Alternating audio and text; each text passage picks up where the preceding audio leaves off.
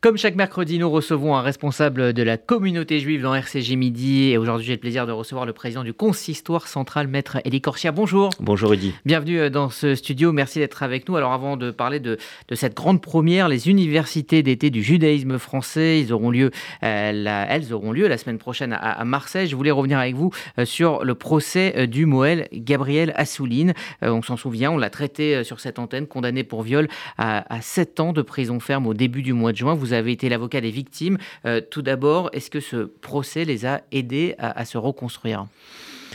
Oui, c'était une souffrance, une épreuve évidemment, euh, ce procès, mais c'était aussi euh, quelque chose d'important, quelque chose de cathartique presque pour elle, puisque bien quand on a vécu des faits d'agression sexuelle ou de viol pour, euh, pour l'une d'entre elles, puisque les faits ont été euh, considérés, caractérisés et reconnus euh, comme des faits de viol, eh bien, évidemment, il y, a une, il y a un traumatisme qui ne se répare peut-être jamais totalement, mais le procès à cela, et c'était le cas en matière criminelle, il, a, il a cette vocation euh, de, pouvoir d'abord expliquer les choses. Alors il y a des éléments qui resteront toujours euh, sans réponse, on n'a jamais toutes les réponses, mais ce qui a été très important dans ce procès, qui a duré une semaine, hein, Rudy, hein, euh, parfois jusqu'à 10 heures dans la journée, ce qui est important, c'est que tout a été dit.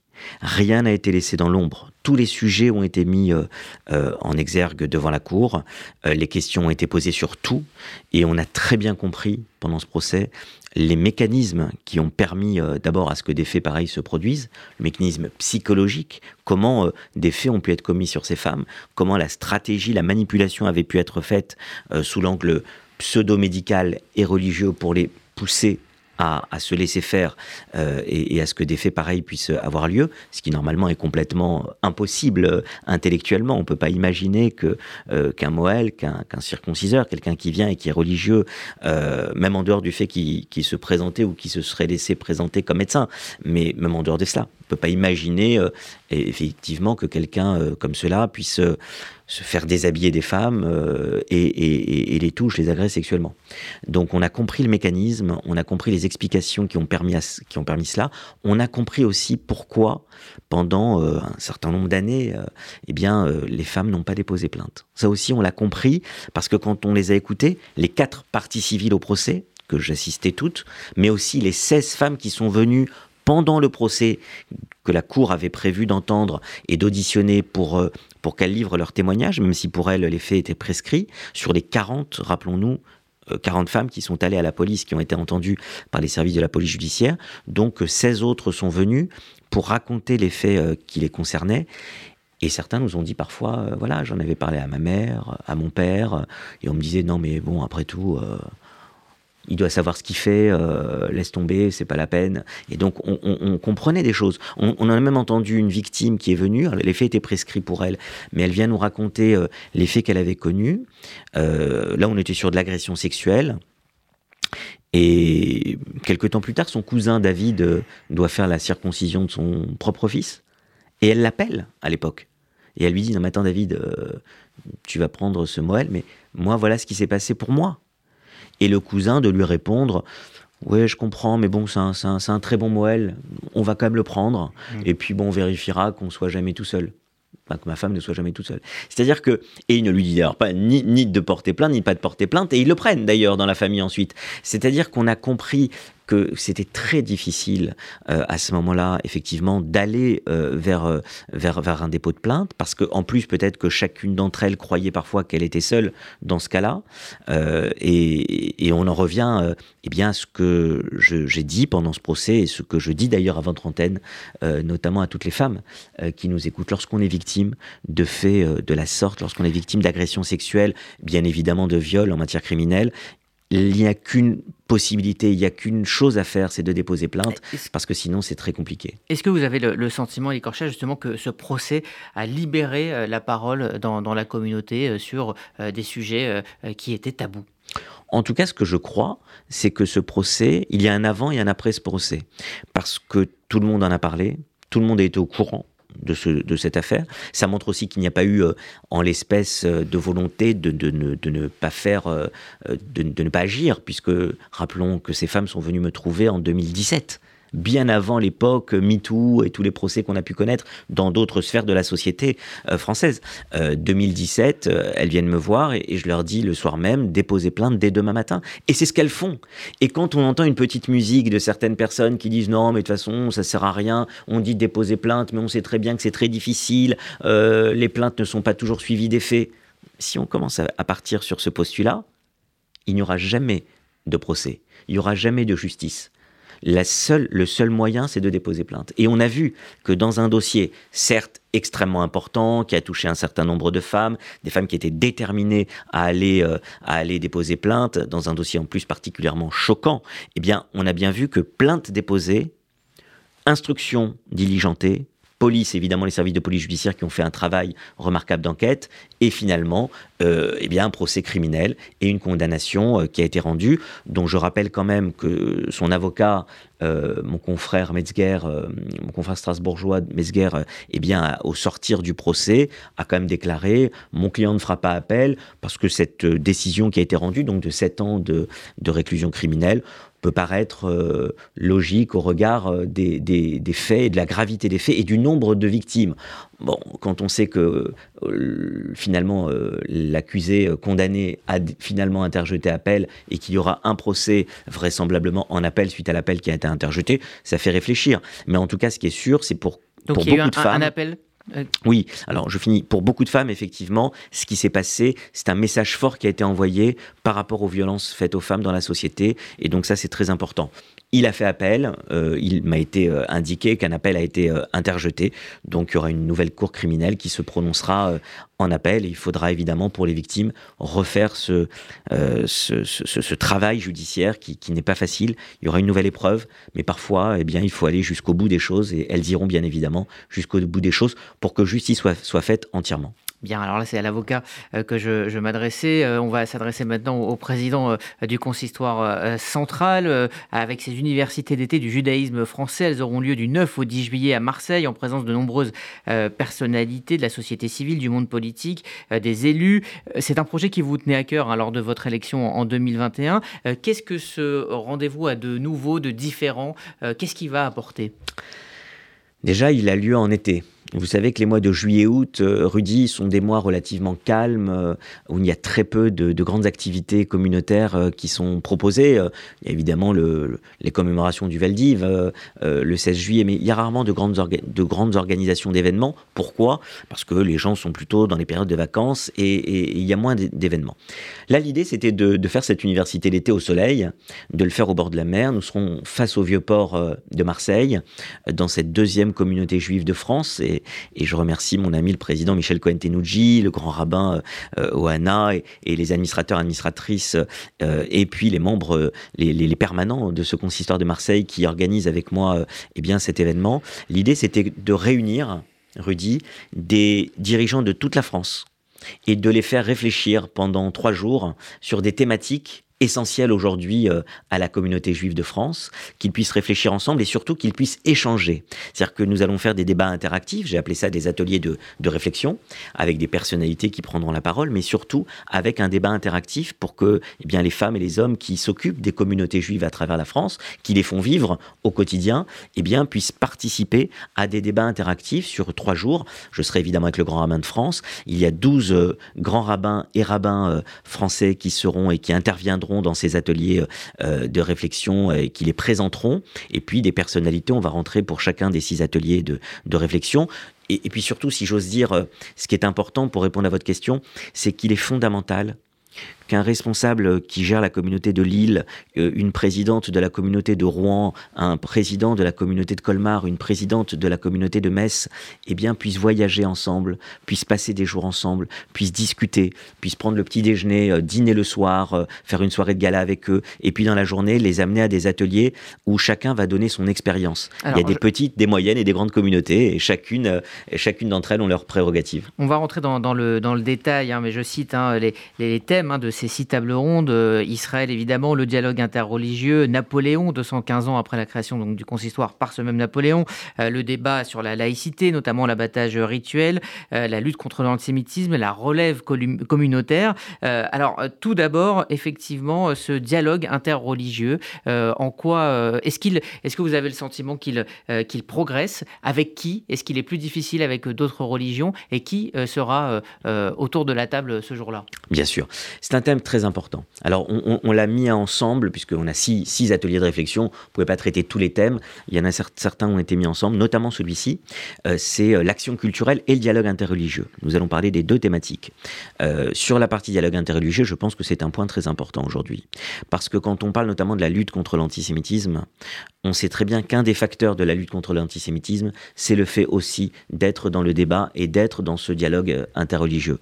Il y a quelques jours, paraissait le livre Déconstruire l'antijudaïsme chrétien, euh, grâce à un travail conjoint du service national des relations avec le judaïsme euh, de, des églises on a reçu de, le, père Christophe Le Vous avez reçu mon ami le père Christophe Le Sourd. Et vous voyez, quand, quand on lit ce livre, quand on, on sait qu'il va être diffusé, qu'il va être lu par évidemment beaucoup de personnes non juives, c'est l'objectif, eh bien on comprend que quand on connaît l'autre, quand on dit la vérité, non, les Juifs ne sont pas un peuple perfide, non, les Juifs ne sont pas euh, ceux qui ont été un peuple déicide.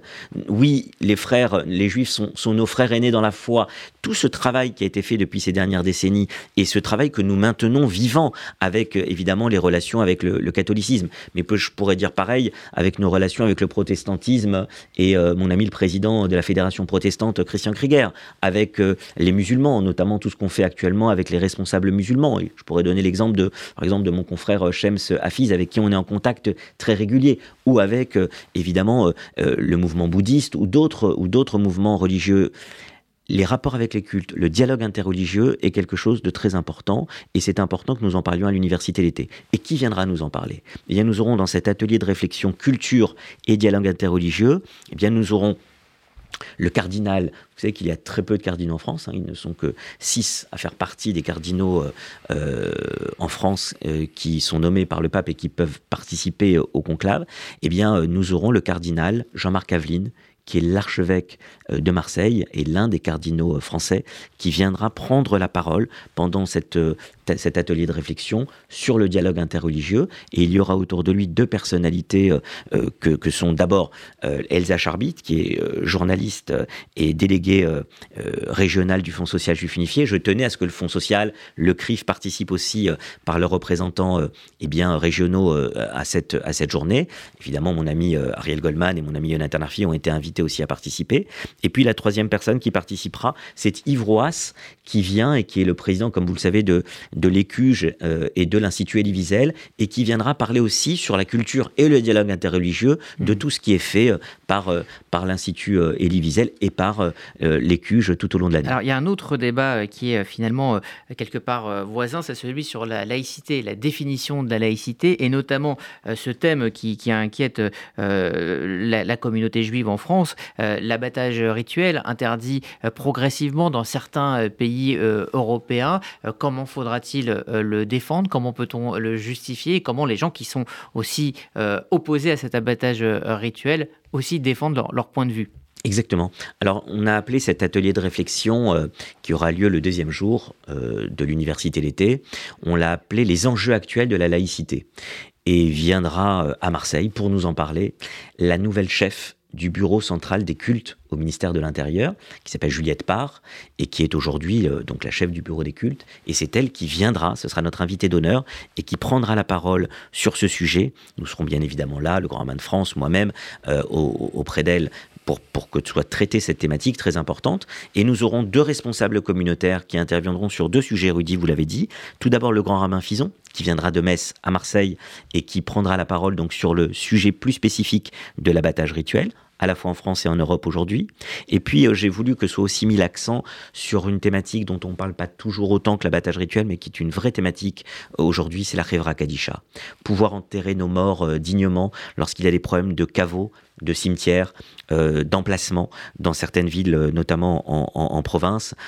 Et donc, nous aurons les deux responsables de ma commission Revra Kadisha, Serge Benaïm, qui est en même temps président de communauté sur Paris, et, Marc Seban, qui est administrateur du consistoire de Marseille. Alors, Un autre thème, alors il y a évidemment la, lutte contre l'antisémitisme, le rapport à Israël, ce sont des thèmes qu'on a l'habitude d'entendre, mais effectivement, un enjeu important, c'est celui de, la relève communautaire. Comment faire pour que celles et ceux qui s'engagent dans la communauté soient plus nombreux, plus engagés Est-ce qu'il n'y a pas aussi un, risque, j'allais dire, de vieillissement de, ceux et celles qui, s'engagent et qui font vivre les synagogues et les centres culturels Comment amener plus de jeunes à, s'engager Bien sûr, c'est une des thématiques majeures aujourd'hui.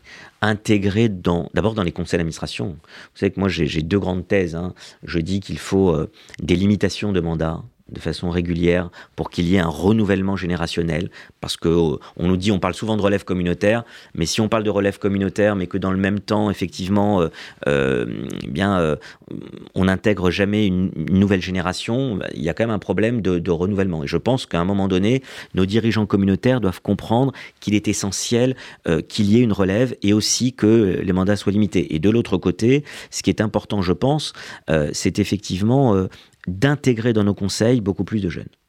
Euh, moi, j'ai nommé secrétaire rapporteur suite à mon élection, Rudy, euh, eh bien une, une, femme avocate, Déborah Loupien-Suarez, euh, présidente de communauté, 40 ans, qui est aujourd'hui secrétaire rapporteur. Dans, dans les conseils d'administration, il faut promouvoir effectivement des jeunes. Et là, sur l'action sur les, la, jeunesse, eh bien nous, nous en parlerons avec Alexis Leven qui va venir nous présenter le campus Leven qui vient d'être inauguré et qui va recevoir des mouvements de jeunesse, des, des écoles, donc un, lieu magnifique qui va être exposé par euh, Alexis Leven et, Céline Bokobza, sa, sa, directrice de projet. Et nous, aurons, nous parlerons aussi de l'aumônerie nationale des étudiants avec Jean-Marc Carcenti. Vous savez que nous avons un projet sur Saclay pour qu'il y ait le mhm. QG de l'aumônerie nationale des étudiants et que là aussi, eh bien, euh, nous ayons notre représentant, notre aumônier qui puisse aller dans toutes les facs pour être au contact de nos étudiants. Donc on va parler de tous ces, de tous ces sujets. Euh, il me a pas aussi un, enjeu autour de la féminisation Voilà, les, les, grands, les grands postes, hein, les, grandes présidences sont tenues que par des hommes. Hein. Je pense euh, à toutes les grandes institutions euh, juives de France. Est-ce qu'il n'y a pas aussi euh, urgence à, prendre vraiment des mesures pour féminiser, comme instaurer des, quotas, essayer de pousser un maximum de, femmes à, obtenir des, des postes auxquels elles n'avaient pas accès, auxquels elles n'ont toujours pas accès? Je pense que d'abord, il faut savoir que dans beaucoup de communautés, il y a des femmes qui font partie des conseils d'administration, qui se sont impliqués, qui prennent des responsabilités. Je vous donnais l'exemple tout à l'heure, nous avons plusieurs communautés où ce sont des femmes qui sont présidentes. Je parlais de Déborah Loupien-Suarez pour Bayonne-Biarritz. Je, peux vous parler de, je parlais de Natacha Benaim qui sera là, qui est la présidente très dynamique de la communauté de Rouen. Euh, je peux vous parler de la communauté de Metz qui maintenant euh, a Chantal Reich à la, à, la, à la tête de sa communauté, donc une femme. Donc il y a effectivement des femmes qui prennent leurs responsabilités et nous avons des communautés juives qui sont dirigées par des femmes. Ce qui m'inquiète plus et ce qui est plus important euh, à travers ce qu'on dit, c'est qu'il faut qu'il y ait beaucoup plus de femmes dans les conseils d'administration. Parce que pour arriver à la présidence, il faut déjà avoir un background, il faut déjà avoir un historique, il faut déjà avoir, faut, faut avoir été déjà pendant plusieurs années. Ce qui est important, c'est que les femmes puissent rentrer dans les conseils d'administration. Et je peux vous dire que j'ai beaucoup de communautés euh, que je connais avec qui on réfléchit, et ce sera aussi une des thématiques de notre réflexion, où il y a des femmes qui prennent leur part dans la communauté. Alors on parle beaucoup du poste de président ou de présidente, mais secrétaire général, trésorier ou trésorière, administratrice, et on, a des femmes qui participent beaucoup. Euh, j'ai même, euh, par exemple, à Nancy, euh, c'est une communauté, je sais, où il y a beaucoup de femmes qui sont investies dans le conseil d'administration en région parisienne, à Versailles, par exemple, qui est une communauté historiquement rattachée euh, au consistoire central, vous avez euh, des femmes, je crois qu'il y a quasiment autant de femmes que d'hommes, qui sont investies dans la vie de la communauté. Donc euh, c'est un sujet important et, nous en parlerons bien évidemment. Eh bien merci, maître Elie Corchet. Ça se passera donc du 9 au 11 juillet à Marseille. Je crois qu'on ne peut plus s'inscrire. C'est complet. Voilà, c'est complet. Il n'y a plus de place, mais en tout cas, il en sortira certainement des choses de ces, de ces journées de débat face au vieux port de Marseille, donc ces universités d'été du judaïsme un dernier petit mot, la soirée de gala, la deuxième soirée de gala du lundi soir, nous aurons l'occasion et le plaisir et l'honneur de recevoir le ministre de l'Intérieur, et, des, cultes, qui représentera le gouvernement et qui viendra, Gérald Darmanin, qui sera notre invité d'honneur de l'université d'été. Merci, euh, Maître Écorchia, d'être euh, venu en invité du, mercredi dans ce RCJ Midi. Dans un instant, euh, vos chroniques.